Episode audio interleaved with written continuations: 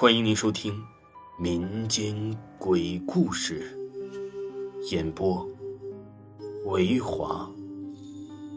如果您喜欢维华讲的民间鬼故事，那您就不要吝啬您的小手，点个赞，关注一下再走吧。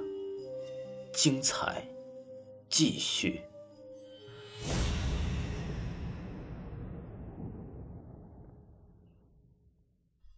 最近有一位我认识的百岁老人仙逝了，过年的时候我还见过他。据说呀，我小的时候保平安的虎头鞋和端午荷包什么的都是他帮我做的，他所有的亲戚朋友孩子的虎头鞋都是他做的，最小的鞋子鞋口只有墨水瓶口那么大。在特别艰难的岁月，他靠卖手艺养活了四个儿子和两个女儿。过年的时候去见他，老太太的身体啊还挺硬朗，健步如飞，喂猪、做饭、打扫孩子都是一把好手。他拉着我的手说：“你都长这么大了。”然后念叨说自己已经一百岁了，怕是日子不多了。我安慰他说：“您啊是长命百岁的人呐，身体这么硬朗，这是好事儿。”他摇着头说：“我已经一百岁了。”老而不死，是为贼。我说哪能呢？家有一老，如有一宝。您看，都四世同堂了，马上五世同堂，这些重孙子、重孙女儿过得也很好啊，被您照顾的多好啊。他说不行，让我眼花了。以前呢，半天就能修一双鞋，现在得三天，不中用了。说着，就有一些哽咽了。其实我觉得，一个一百岁的老人身体硬朗，喂猪、打扫、做饭、带孩子，三天就能绣一双精致的鞋子出来，已经是人生赢家了。他绝对打败了百分之九十九的人。但是他死了，两个月前还好好的，无病无灾，就这么死了。因为他的儿女嫌他活了太久，占了全家人的福分。尤其是一个儿子的儿媳死去了。其实啊，七八十岁的人身体不好的话，去了也很正常吧。但是他的儿女认为是他活得太久，挡了整个家庭的运势。尤其是小儿子家里一直生不出孙子，两个都是孙女儿，这在农村简直就是最倒霉的事。所以他家里人从过年的时候就开始絮絮叨叨的说他活了一百岁了吧，过完了寿啊，可以了。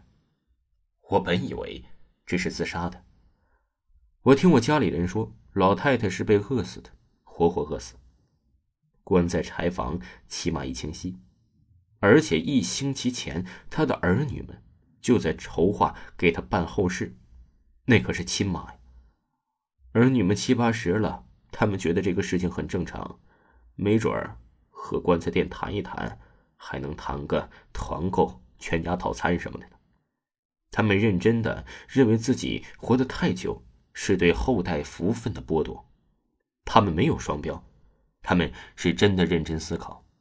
如果人老了还占着资源，就是在浪费家族的资源。他去了以后，儿女孙辈们真的是大操大办，请来坟头蹦迪、跳脱衣舞，以示孝心，因为他们由衷的认为这是一件喜事。把一个没什么老太太用的东西送葬了，这样的话，家里的资源就不会被浪费，家里的福气就会更好的被分给小孩尤其是小男孩我家里人呢说他人没了的时候，我很震惊；听说他是被饿死的时候，我更加震惊。我说他难道不会求救吗？这是杀人呢？我家里人说不会的，他是默认这事儿的。他认为小儿子家里没有男孩，是因为他活得太久了，分了福分，影响了家族的运势。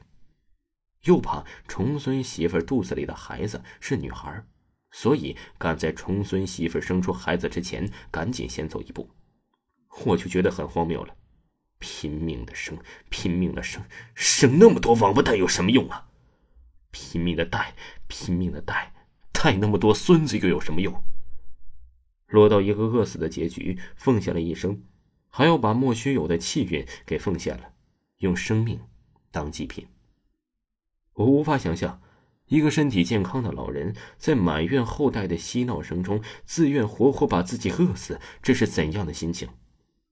最可怕的是，连他的孩子们都认为这是死得其所，抹着眼泪和外人说他自己呀，就是要不吃不喝，一心把福报给家里人，要大操大办，逢头蹦迪，才算体体面面的把他送葬了。